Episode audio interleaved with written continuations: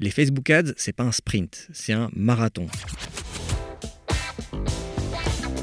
The number one deal is Facebook ads. They are underpriced. Senator, rerun ads. Bonjour et bienvenue dans No Pay No Play, le podcast qui résume vite et bien tout ce que vous devez savoir si vous utilisez la publicité Facebook pour développer votre business. Je suis Joseph Dogno de Neomédia, consultant spécialisé en Facebook Ads et je vous retrouve tous les 15 jours pour vous aider à mieux utiliser l'outil publicitaire de Facebook et d'Instagram. Le sujet de l'épisode d'aujourd'hui, c'est les 11 erreurs de débutants à éviter. Donc si vous êtes récemment lancé dans la publicité Facebook ou si vous avez l'intention de le faire dans un futur proche, je vais vous parler de 11 erreurs de débutants que vous pourriez éviter de faire en matière de Facebook Ads pour économiser un peu d'argent et pour avoir de bonnes performances le plus rapidement possible. Je n'ai reçu aucune question cette semaine, donc pas de question des auditeurs. Si vous avez une question euh, qui vous trotte dans la tête, n'hésitez pas à me l'envoyer sur ma page Facebook at neomedia.io, sur Twitter at jdonio ou sur mon site neomedia.io slash Pensez à vous abonner sur votre appli de podcast préféré pour ne pas rater les prochains épisodes. Et on commence tout de suite par l'actualité des Facebook Ads.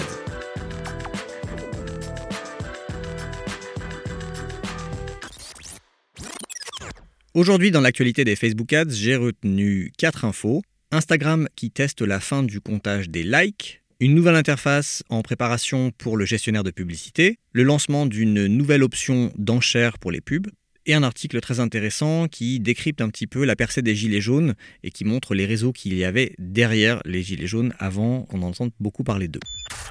Les réseaux sociaux sont régulièrement accusés d'aider à diffuser des fake news, de contribuer à nous enfermer dans des bulles de filtres, à polariser les débats politiques et de société, mais ils sont aussi souvent critiqués pour leur propension à créer des images complètement déconnectées de la réalité et à flatter nos instincts les plus narcissiques. On veut tous montrer le meilleur de nous-mêmes sur les réseaux sociaux, notamment sur Instagram, et cet instinct narcissique génère des comportements un peu dérangeants, comme mettre en scène nos vies pour récolter le maximum de likes, se sentir déprimé si nos photos ne génèrent pas assez d'engagement, là je parle à titre perso, pas à titre pro bien sûr, ou bien effacer des posts si on s'aperçoit au bout de quelques heures qu'on a très peu de likes. Si, si, je vous assure, beaucoup d'ados font ça apparemment. Instagram a donc décidé de tester une version de son appli sans like. Enfin, pas tout à fait. En fait, la personne qui poste une image verra toujours combien de likes son image a récolté, mais personne d'autre ne le verra aux personnes qui ont vu les premiers écrans de ce test, puisque tout le monde ne l'a pas, il y a quelques personnes qui sont tombées dessus, euh, Instagram déclare Nous voulons que vos followers se concentrent sur ce que vous partagez, pas sur combien de likes votre post a. Donc ce serait une petite révolution si jamais Instagram généralise ça à toute sa base d'utilisateurs. Et en fait, ce serait peut-être plus reposant un Instagram où on ne cherche pas à faire grimper le compteur à likes et où on ne se compare pas sans cesse au score des autres. Vous trouvez pas? Afin de toujours faciliter le travail des annonceurs, Facebook a annoncé qu'ils allaient, d'ici la fin de l'année, sortir une nouvelle version du gestionnaire de publicité qui serait plus lisible et plus facile à naviguer. Donc ils annoncent ça aujourd'hui fin avril, à l'heure où j'enregistre cet épisode, mais il est très probable que vous ne voyez pas cette nouvelle interface tout de suite, peut-être que vous ne la verrez que dans quelques mois ou à la fin de l'année. Euh, je vous ai mis le lien vers cet article de Facebook dans la description de l'épisode. Vous pourrez voir des captures d'écran de, de ce nouvel gestionnaire de publicité. Je ne peux pas vous en dire plus vu que je ne l'ai pas. Mais juste un truc qui m'a intéressé dans le communiqué de Facebook, c'est qu'il parle d'une fonction copie-coller pour euh, les publicités, pour les campagnes, pour euh, nous donner plus de flexibilité dans la création de nos campagnes. Donc ça m'intéresserait énormément si je pouvais copier-coller des pubs d'une campagne à une autre. Facebook a également annoncé qu'ils avaient lancé une nouvelle option d'enchère. Alors, si vous faites de la pub Facebook et que vous êtes un petit peu dans la technique de la pub Facebook, vous savez qu'il existe plusieurs options d'enchères. Vous avez d'abord les enchères au coût le plus bas. En gros, c'est une enchère automatique, vous n'avez rien à faire. Ensuite, vous avez les enchères au coût le plus bas avec une limite d'enchère. Vous avez les enchères au coût cible. Donc là, vous allez donner à Facebook un coût cible que vous aimeriez atteindre sur euh, votre objectif de campagne. Et donc là, ils viennent d'annoncer une nouvelle option qui est l'enchère avec contrôle des coûts. Euh, là, le principe, c'est de rester en dessous d'un certain coût par conversion qui sera défini à l'avance. Euh, je ne peux pas vous en dire plus non plus puisque je n'ai pas encore accès et je n'ai pas encore pu tester cette fonction. Mais en gros, Facebook déclare que ça permettrait de maîtriser ses coûts d'acquisition en ayant quand même le plus de volume de diffusion possible. Parce que souvent le problème quand on met des limites d'enchères, c'est que ça bloque la diffusion. Donc on ne dépasse pas certains coûts, mais en fait on a très peu de résultats. Je vous en dirai plus dès que j'aurai eu accès et que j'aurai pu tester cette fonction.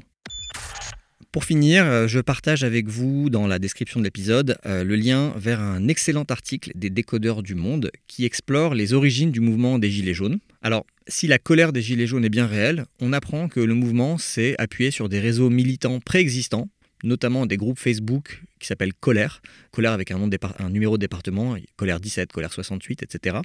25 groupes de ce type ont été créés en janvier 2018 et surtout l'activité de ces groupes a explosé en même temps que celle des Gilets jaunes. C'est hyper intéressant, très bien documenté, je vous conseille vivement de le lire. Comme je vous disais en introduction, pas de questions des auditeurs aujourd'hui, puisque je n'en ai reçu aucune, donc euh, n'hésitez pas à m'en envoyer si vous en avez une. Et donc on va rentrer directement dans le sujet principal de cet épisode, qui sont les 11 erreurs de débutants à éviter. Quand j'ai commencé à utiliser les Facebook Ads en 2014, euh, je tâtonnais, je dépensais très peu d'argent, ce qui, entre guillemets, m'autorisait à faire des erreurs. Je mettais 5 euros pour booster un post, j'avais quelques interactions sur ma page Facebook. C'était agréable, c'était très sympa, ça me flattait l'ego, mais ça ne m'aidait pas à développer mon business.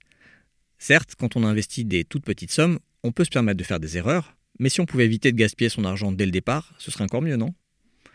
Donc si vous vous êtes récemment lancé dans la pub Facebook ou si vous avez l'intention de le faire dans un futur proche, je vais vous parler aujourd'hui de 11 erreurs de débutants à éviter en matière de Facebook Ads. Il n'y a évidemment rien de péjoratif quand je dis ça, quand je parle de débutants, parce que j'ai été moi-même un débutant, je me suis formé tout seul, j'ai fait toutes ces erreurs, et mon but avec ce podcast, c'est de vous donner des conseils pour que vous gagniez du temps et que vous ayez de bons résultats le plus rapidement possible. Première erreur, ne pas avoir d'objectif clair. Là, je mets objectif pluriel. Avant de vous lancer dans les Facebook Ads, il faut systématiquement vous poser la question quel est ou quels sont mes objectifs? Qu'est-ce que vous voulez atteindre quand vous faites de la publicité Facebook? Pourquoi est-ce que vous voulez faire de la publicité Facebook? Simplement parce que vous avez entendu quelqu'un vous dire que c'était super, parce que c'est le truc à faire en ce moment. C'est des mauvaises raisons. Qu'est-ce que vous, vous voulez atteindre? Est-ce que vous voulez avoir plus de notoriété pour votre marque? Est-ce que vous voulez faire découvrir ou expliquer un de vos produits? Est-ce que vous voulez générer des ventes? Est-ce que vous voulez promouvoir des contenus sur votre site ou promouvoir l'abonnement à une newsletter ou promouvoir des vidéos, promouvoir un podcast? Est-ce que vous voulez générer des installations vers une appli? Il y a tout un tas d'objectifs euh, business. Il n'y en a pas un qui est mieux que d'autres. Tous se tiennent, ça dépend ce que vous faites, ce que vous voulez faire.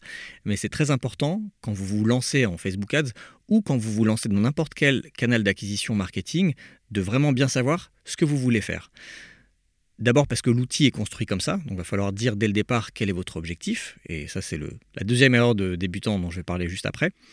L'outil est construit comme ça, et aussi ça vous permettra de mesurer les bonnes choses. C'est-à-dire que si vous vous lancez en ayant des objectifs un peu flous, un peu confus, ou des objectifs multiples sans vraiment réaliser que c'est le cas, vous allez mesurer tout et n'importe quoi, et du coup vous ne saurez même pas si vos campagnes marchent ou ne marchent pas. Donc ça c'est la première erreur, ne pas avoir d'objectif clair. Deuxième erreur de débutant, ne pas choisir le bon objectif de campagne. Donc c'est très lié à la première erreur dont je vous ai parlé, euh, mais c'est un peu différent. En fait, si vous choisissez le mauvais type de campagne, c'est la garantie quasi certaine que votre campagne ne va pas marcher, ou plutôt qu'elle ne va pas produire les résultats que vous escomptez. Pourquoi? Parce que euh, tout simplement l'algorithme de Facebook, l'algorithme de diffusion des pubs Facebook fonctionne avec tout un tas de critères qui vont déterminer quel utilisateur voit quelle pub. Et un des critères qui font que un utilisateur lambda verra une pub plutôt qu'une autre, c'est l'objectif de l'annonceur et le comportement d'utilisateur. Pour faire simple, euh, grâce à toutes les données que Facebook possède sur ses utilisateurs, l'algorithme publicitaire peut estimer la probabilité qu'une personne va effectuer une action donnée.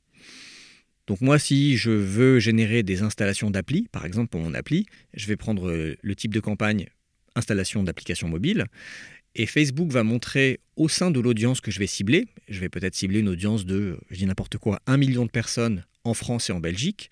Sur ces 1 million de personnes, Facebook montrera ma publicité avant tout aux personnes qui ont une forte chance d'installer mon appli. Facebook connaît les comportements de chacun et sait si monsieur Jean Dupont, qui habite en Belgique, a tendance à installer des applis ou pas. S'il ne le fait jamais, même s'il est dans mon audience cible, bah, ce pas la première personne à qui Facebook montrera ma publicité. Pareil pour tous les types de campagnes. Si je fais une campagne de vue de vidéo, Julie Durand qui habite en France, que j'ai ciblée, en tout cas qui est dans mon audience cible, si elle ne regarde jamais de vidéo, ou en tout cas si elle en regarde très peu jusqu'à la fin, il y a peu de chances qu'elle tombe sur ma pub dans ma campagne de vue de vidéo, puisque Facebook veut satisfaire non seulement mon objectif de campagne en tant qu'annonceur, mais également montrer à Julie des contenus qui l'intéressent. Et donc si ce n'est pas des vidéos, ben, elle ne verra pas ma pub. En tout cas, elle aura moins de chances de voir ma pub. Donc ça, c'est la première raison, c'est que euh, le fonctionnement de l'algorithme fait que si vous ne prenez pas le bon objectif de campagne, le bon type de campagne, bah, vous risquez d'exclure des gens qui pourtant sont dans votre audience cible. Et la deuxième chose, c'est que chaque type de campagne offre des options d'optimisation propres. Par exemple, dans une campagne de trafic, vous allez pouvoir rentrer dans le détail et dire à Facebook, moi je veux du trafic, mais plus précisément ce que je veux, ce sont des vues de pages de destination, ou je veux juste des clics sur un lien ou je veux simplement euh, préciser une couverture unique quotidienne. Autre exemple, si je fais une campagne de vue de vidéo, je pourrais dire, moi je veux générer des vidéos de 2 secondes consécutives, ou je veux générer des vues de 10 secondes, ou bien je veux générer des vues de toute ma vidéo, des vues complètes, euh, si ma vidéo dure moins de 15 secondes. Dernier exemple, si je fais une campagne d'installation d'appli, je peux dire à Facebook, ce que je veux précisément, c'est juste quelqu'un qui installe mon application. Ou bien, encore plus précisément, moi je vais optimiser pour de la rétention, c'est-à-dire toucher les personnes qui seront les plus susceptibles d'ouvrir mon appli le deuxième ou le septième jour après installation. Tout ça, c'est des cas réels d'optimisation dans les différents types de campagnes. Si vous voulez en savoir plus sur ce point, je vous invite à réécouter ou à écouter l'épisode 2 de No Pay No Play qui s'appelle bien choisir votre objectif de campagne, dans lequel je rentre un peu plus dans le détail euh, sur ce sujet et je liste tous les objectifs de campagne et tout ce que vous pouvez faire avec. Troisième erreur de débutant à éviter, c'est ne pas différencier le contenu selon la cible. Je vous donne un exemple simple. Imaginons que je décide de booster une publication de ma page et je vais cibler d'abord mes fans. Je vais également cibler des personnes qui travaillent dans des startups, et je vais cibler des personnes qui sont plutôt des responsables social médias en entreprise ou en agence. C'est un cas assez concret parce que souvent quand je publie des articles sur mon blog ou dans mon podcast et qu'ensuite je les relais sur ma page, euh, je m'adresse à ces différentes audiences. Les personnes qui travaillent dans des startups ou qui sont dans le, dans le domaine du social média peuvent a priori être intéressées par ce que je publie. Mais donc là j'ai trois audiences très différentes. Une qui me connaît un petit peu, les gens qui ont liké ma page, deux qui ne me connaissent pas a priori les gens qui bossent en start-up et les gens qui travaillent dans le social media. Donc j'ai trois typologies de, personnes différentes. Je ne peux pas m'adresser à ces gens de la même façon. Les gens qui sont sur ma page, je peux parler à la première personne. Je peux dire, aujourd'hui, je partage avec vous 11 erreurs de débutants à éviter, par exemple. Parce qu'ils ont liké ma page, ils voient passer mes contenus, ils me connaissent un petit peu. Si quelqu'un qui ne me connaît pas du tout, que j'ai ciblé parce qu'il travaille en start-up, mais qui n'a jamais entendu parler de Néomédia ou de Joseph Dogno, voit passer un article de Néomédia avec quelqu'un qui dit Bonjour, aujourd'hui je partage avec vous, blablabla, euh, je ne pense pas que ça va résonner auprès de cette personne aussi bien qu'auprès des fans de ma page. Donc d'abord, vraiment à minima, il faut dans chaque campagne distinguer dans chaque audience cible, donc dans chaque ensemble, des typologies de personnes différentes. Et vraiment au minimum, moi ce que je conseille, c'est de parler de façon différente aux audiences chaudes et tièdes, donc les gens qui vous connaissent un peu ou beaucoup, et les audiences froides qui ne vous connaissent pas du tout. Mais vous pourriez aussi, si vous faites une publicité où vous allez cibler par exemple une population masculine et dans un autre ensemble une population féminine, pour promouvoir le même service, vous n'allez probablement pas euh, avoir les mêmes résultats si vous utilisez les mêmes images dans les deux cas.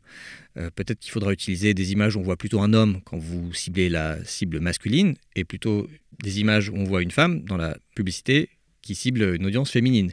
Ou l'inverse, je ne sais pas, ça dépend de votre produit.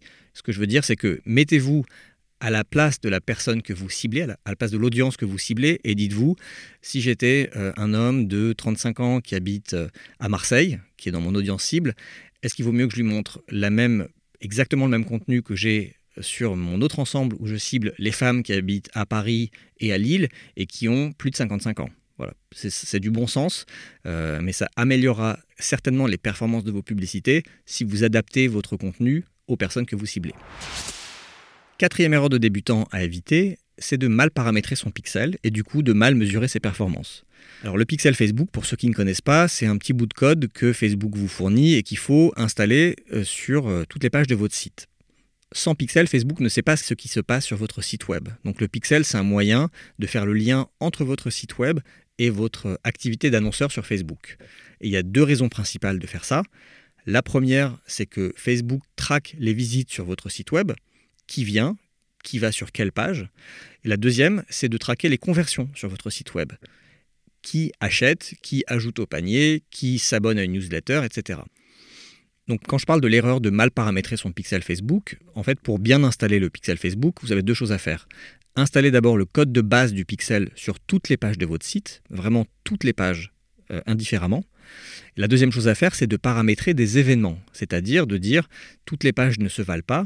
Sur euh, cette page, par exemple, euh, quand les gens arrivent sur cette page, ça veut dire qu'ils ont acheté quelque chose, ou ça veut dire qu'ils se sont abonnés à ma newsletter et ils arrivent sur une page qui leur dit merci de vous être abonné. Donc ça, Facebook ne peut pas le deviner, évidemment. Il faut l'indiquer à Facebook. Il faut rajouter un petit bout de code, une ligne en plus, au code de base que vous aurez déjà installé sur toutes les pages, et dire à Facebook, voilà, ce petit bout de code veut dire que les gens qui sont sur cette page, c'est parce qu'ils ont acheté le produit X. Donc si vous faites bien ce travail de paramétrage en amont, avant de vous lancer dans la pub Facebook, vous pourrez traquer très précisément tout ce qui se passe sur votre site, un peu comme Google Analytics vous permet de le faire, sauf que là, vous saurez que c'est telle pub dans telle audience, dans telle campagne, qui a généré tant de clics ou tant de conversions, par exemple. Bien paramétrer votre pixel Facebook, c'est aussi important pour pouvoir créer des audiences personnalisées à partir du trafic de votre site web. Par exemple, vous pouvez créer une audience des personnes qui sont venues trois fois dans les 60 derniers jours sur votre site, ou de cibler euh, les 10% des visiteurs qui ont passé le plus de temps sur votre site, euh, ou bien d'optimiser vos campagnes uniquement pour de la conversion, c'est-à-dire cibler une audience assez large en disant à Facebook, moi ce que j'aimerais dans cette campagne, c'est que les gens achètent. Donc j'aimerais trouver des gens qui ressemblent aux personnes qui ont déjà acheté. Bien paramétrer le pixel, ça vous permettra aussi de faire des publicités dynamiques qui sont très utiles dans le e-commerce pour euh, retargeter les gens avec un carrousel d'images qui correspondra aux produits qu'ils ont visités sur votre site. Pour faire tout ça, il faut bien paramétrer son pixel Facebook. Je vous renvoie vers un article de blog que j'ai publié en 2018 qui s'appelle pourquoi installer le pixel Facebook sur votre site web. Et je ferai très prochainement un épisode de podcast dédié à pourquoi il faut bien installer le pixel Facebook. Là, je vous ai donné quelques raisons de base. Et surtout, comment l'installer, comment bien le paramétrer. Cinquième erreur de débutant à éviter, faire de la publicité pour un produit qui n'intéresse personne. Alors, je dis ça parce que certains, certaines, croient que la pub Facebook, euh, c'est la clé du succès quand vous lancez un business. Or, la pub Facebook, c'est pas une baguette magique. Et je dis ça parce que je préviens les gens, je sais qu'il y en a beaucoup. Si vous traînez trop dans des forums ou dans des groupes Facebook d'entrepreneurs, de start-upers, de gros hackers, je mets des guillemets, il y a beaucoup de personnes qui vont vendre du rêve, qui vont partager des captures d'écran qui paraissent trop belles pour être vraies. Et dans ce cas-là, c'est qu'elles sont souvent trop belles pour être vraies. Donc la réalité, c'est que la pub Facebook ne vous permet pas de faire l'impasse sur un bon produit ou un bon service. N'oubliez pas que votre produit ou votre service doit répondre à un besoin. Il doit résoudre un problème, il doit aider les gens à faire quelque chose, donner du plaisir, permettre aux gens d'économiser de l'argent, etc. Il faut qu'il y ait une bonne raison pour que les gens vous donnent de l'argent pour ce que vous proposez. La pub Facebook, c'est un outil extraordinaire qui va vous aider à toucher votre audience cible, ce qui est déjà énorme. Euh, il y a 20 ans, vous ne pouviez pas toucher n'importe qui dans le monde. Euh, là, avec Facebook, on peut toucher 2 milliards 300 millions de personnes. C'est quand même incroyable. La pub Facebook va aussi vous permettre de tester différents messages, différents visuels pour trouver ce qui marche le mieux. Et surtout, la publicité Facebook vous permettra d'accélérer, d'amplifier euh, vos efforts marketing une fois que vous aurez validé votre produit, une fois que vous aurez trouvé l'audience qui est intéressée par votre produit. En revanche, la pub Facebook ne va pas vous permettre de construire un business viable. Et ça ne va pas transformer une mauvaise idée en poule aux œufs d'or. Donc j'insiste bien là-dessus. Faire de la pub Facebook, je le dis souvent, c'est juste mettre de l'huile sur le feu. Si vous n'avez pas déjà un feu au départ, vous pouvez mettre autant d'huile que vous voulez, ça ne prendra pas. Et le feu dont je parle ici, c'est d'avoir déjà des personnes intéressées, des personnes qui sont prêtes à vous payer pour votre service, pour votre produit. C'est d'avoir un site optimisé qui marche bien, avec des belles photos, bien rédigé. Tout ça est indispensable avant d'acheter du trafic. La pub Facebook ne vous permet que d'acheter du trafic. Donc une fois que les gens seront sur votre site, il faut bien les convertir à quelque chose. Donc si votre offre, si votre produit ne plaît à personne, vous ne convertirez rien et en fait vous ne ferez que mettre de l'eau dans un panier percé. Sixième erreur de débutant à éviter, c'est espérer des résultats trop rapidement. Alors je suis souvent contacté par des personnes qui veulent euh, que je m'occupe de leur euh, campagne de Facebook Ads, qui viennent de lancer un business ou qui sont sur le point de le faire, et en gros qui veulent être rentables dès le premier mois. Et ce qu'ils me disent, c'est, quand je leur demande quel budget vous êtes prêt à investir en Facebook Ads, ils me disent, oh ben, le premier mois, je veux investir 1000 euh, euros, mais avec les profits, si on arrive à faire x2, x3 en chiffre d'affaires, on investira plus le mois suivant. Donc en gros, le raisonnement, c'est de se dire, je mets 1000 euros, ça va forcément générer 2 ou 3 000 euros de chiffre d'affaires, ce qui me permettra le deuxième mois de peut-être doubler, de mettre 2 000 euros. Si ces 2 000 euros, le deuxième mois génère 4, 5, 6 000 euros de chiffre d'affaires, bah, le mois suivant, je pourrais encore doubler l'investissement, etc. Donc c'est très bien en théorie, ce serait super si ça pouvait marcher comme ça tout le temps, et si c'était le cas, je serais déjà millionnaire. C'est évidemment pas aussi simple que ça. Pourquoi bah, Parce que quand on démarre les Facebook Ads, surtout quand on démarre les Facebook Ads pour un business qui vient de se lancer, donc qui n'a pas vraiment trouvé son marché et son audience, il va falloir tester énormément de choses. Il va falloir tester différents ciblages, différentes créas, différents. Quand je parle de créa, ça peut être différentes images, différentes vidéos, différentes accroches de texte. Il va falloir que le pixel Facebook installé sur votre site accumule suffisamment de données pour pouvoir exploiter la puissance des Facebook Ads, par exemple pour créer des audiences lookalike efficaces, pour pouvoir retargeter un bassin de gens suffisamment important. Donc pour faire tout ça, il bah, va falloir investir un peu d'argent. Donc se dire, je commence les Facebook Ads aujourd'hui et dans quelques semaines ou dans un mois, ça me permettra déjà de rembourser mon investissement et d'être rentable, ça peut être un peu euh, pas très réaliste. Moi, ce que je conseille, c'est de définir une durée au départ. Et une durée, on n'a pas besoin de partir sur euh, des mois et des mois. Une durée raisonnable, pour moi, c'est 2-3 mois. Et un budget qu'on est prêt à investir et sur lequel on ne compte pas se rembourser. On va dire c'est de l'argent qu'on accepte de mettre dans Facebook, qu'on accepte de ne jamais revoir, mais qui ne fera pas mal. Il ne faut pas que euh, si on se dit bah, je vais investir 1000 euros par mois pendant 3 mois, si au bout de 3 mois on investit 3000 euros et qu'on a très peu de retour sur investissement, il ne faut pas que ça mette en péril la trésorerie et l'avenir de l'entreprise. Sinon, il ne faut pas le faire. Et voilà.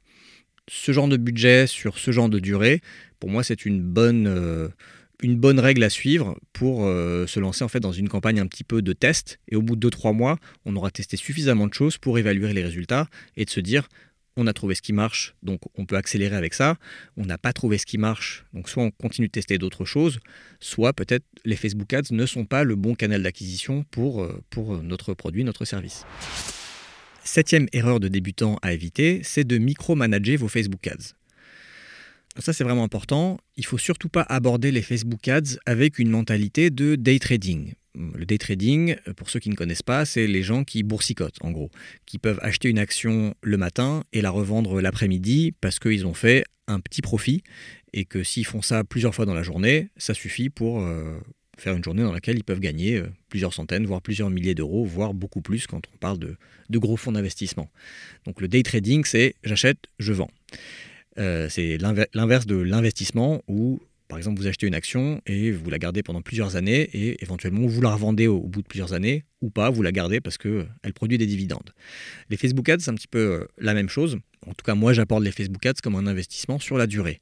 Donc, l'erreur que font beaucoup de débutants, c'est de lancer une pub le matin.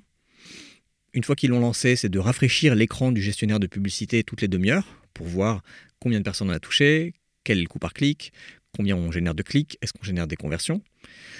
Et puis si jamais on voit qu'en fait ça prend pas exactement comme on aurait souhaité, euh, l'erreur c'est de changer le texte de la pub le soir même.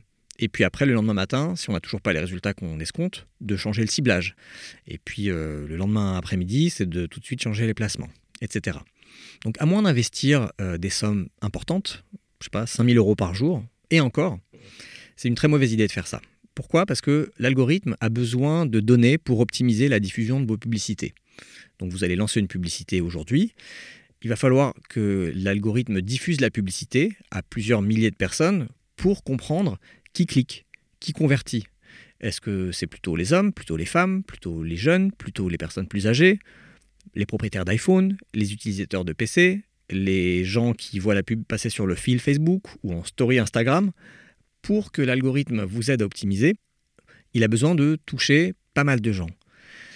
Également, pour toucher un maximum de personnes dans l'audience que vous ciblez, il faut du temps. Parce que si vous ciblez une audience donnée de, je sais pas, 300 000 personnes qui habitent à Paris, et que vous faites une campagne pendant une semaine, il va peut-être falloir la semaine pour toucher un maximum de ces personnes-là. Parce que tout le monde ne se connecte pas à Facebook tous les jours. Il y a des gens qui se connectent 10 fois par jour. C'est mon cas. Il y a des gens qui se connectent une fois tous les 2-3 jours, voire une fois par semaine. Donc, prendre des décisions trop rapidement, c'est pas une bonne chose. Et la dernière chose, c'est qu'il euh, y a ce que Facebook appelle la phase d'apprentissage, qui correspond un petit peu à ce que je disais quand euh, je disais que l'algorithme a besoin de données. La phase d'apprentissage, chaque fois que vous lancez un nouvel ensemble de publicités, Facebook va vous dire qu'il a besoin de 50 événements avant de pouvoir optimiser euh, cet ensemble. Et un événement, ça dépend de votre objectif de campagne. Si vous êtes sur une campagne de trafic, Facebook a besoin de 50 clics. Si vous êtes sur une campagne de vue de vidéo, Facebook a besoin de 50 vues de vidéo. Si vous êtes sur une campagne de conversion, Facebook a besoin de 50 conversions, etc. Donc avant d'avoir atteint ces 50 événements, Facebook ne va pas vraiment comprendre qui est intéressé, qui clique sur votre publicité. Et donc, quand la phase d'apprentissage sera terminée, en général, vos performances vont un petit peu se stabiliser. Mais commencer à faire des optimisations, des changements à votre pub ou à votre ciblage ou à vos placements avant de terminer cette phase d'apprentissage, c'est pas une très bonne idée parce que vous ne laissez pas à l'algorithme l'opportunité de le faire. Huitième erreur de débutant à éviter, c'est de ne pas exclure ses fans, ses prospects ou ses clients. En fait, chaque fois que vous créez un ensemble de publicités, vous commencez par réfléchir à qui vous voulez cibler. Donc en gros, vous pensez à qui vous allez inclure dans votre audience. Mais il est aussi important de penser à qui vous devez exclure de votre audience. Je vous donne quelques exemples. Imaginez que vous faites une campagne de trafic vers une page. Donc vous ciblez une certaine audience, vous voulez que les gens cliquent sur une pub et qu'ils aillent sur la page, euh, je dis n'importe quoi, la page à propos de votre site. Ben, commencez par exclure de votre ensemble toutes les personnes qui ont déjà visité la page à propos. Déjà, si votre page à propos est en ligne depuis un moment, toutes les personnes qui l'auront vue ne seront pas exposées à la pub. Et si chaque fois que quelqu'un voit la pub, il clique sur la pub et il va sur votre page à propos, il s'exclut automatiquement de la campagne et il ne verra plus la publicité. Donc, vous n'allez pas agacer les gens en leur montrant la même pub plusieurs fois alors qu'ils auront déjà cliqué dessus. Et surtout, vous n'allez pas gaspiller votre argent en montrant euh, votre pub à des gens qui ont déjà fait ce que vous voulez qu'ils fassent.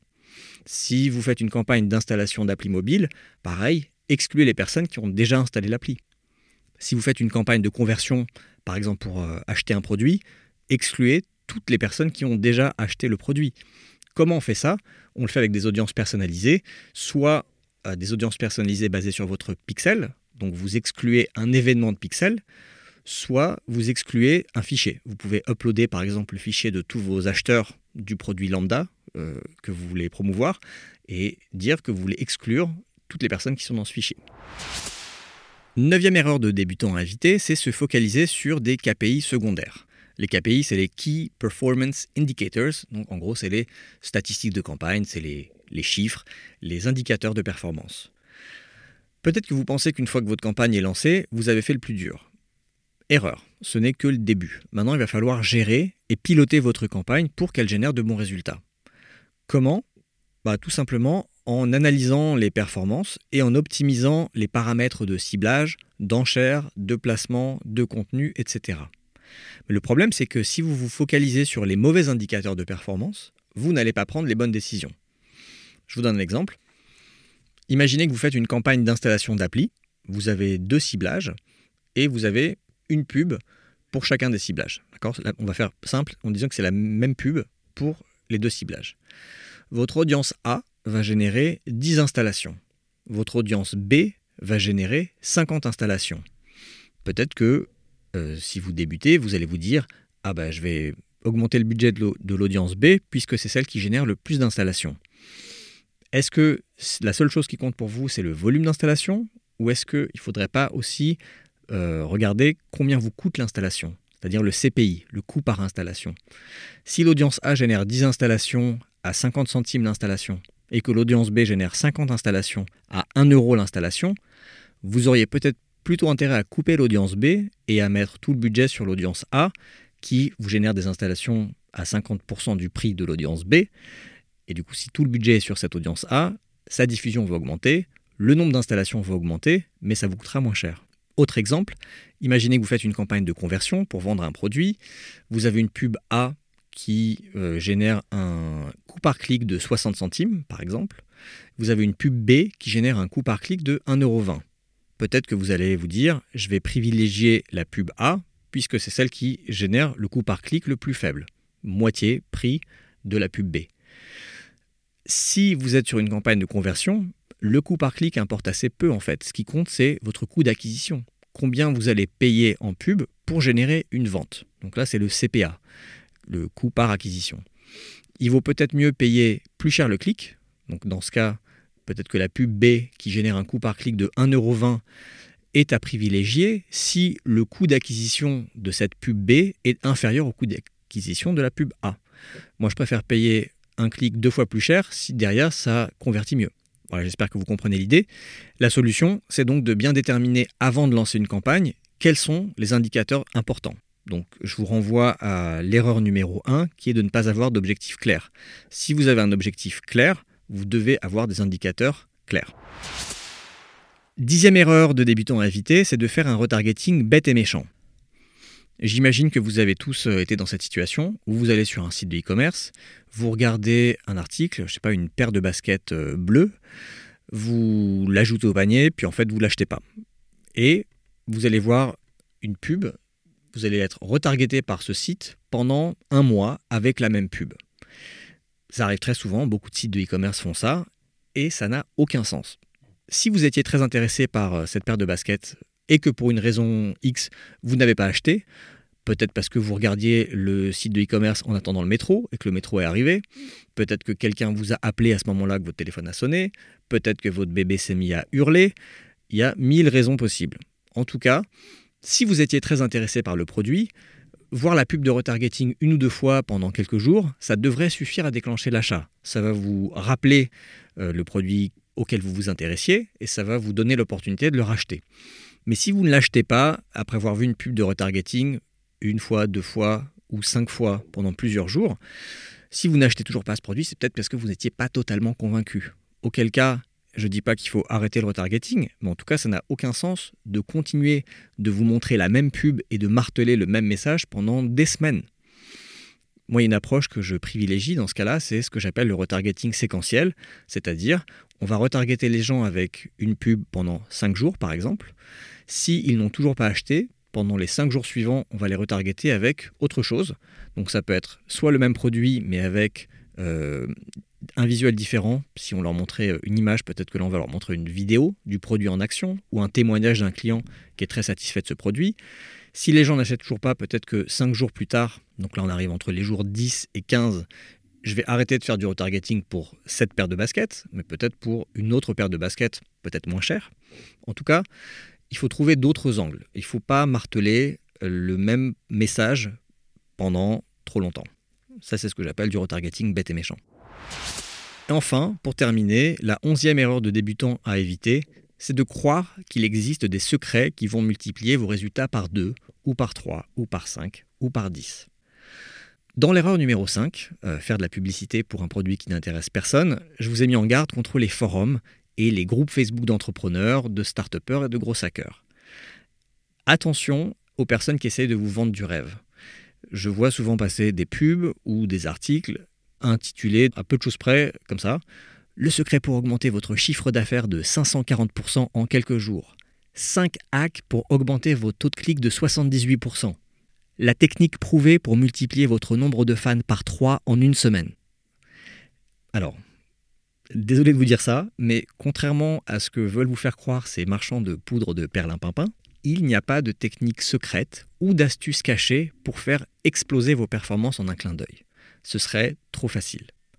En revanche, il y a tout un tas de bonnes pratiques et de choses à mettre en place qui vont très certainement vous aider à améliorer vos résultats sur la durée. Et c'est ce que je, cherche à faire dans ce podcast, c'est de toujours partager avec vous des conseils, des bonnes pratiques, euh, des bonnes façons d'utiliser les outils. Les Facebook Ads, c'est pas un sprint, c'est un marathon. Donc ne tombez pas dans le panneau de personnes qui vont vous faire croire qu'il y a une astuce ou un petit secret qui va vous faire permettre d'atteindre des résultats incroyables très rapidement. Malheureusement, ça n'existe pas.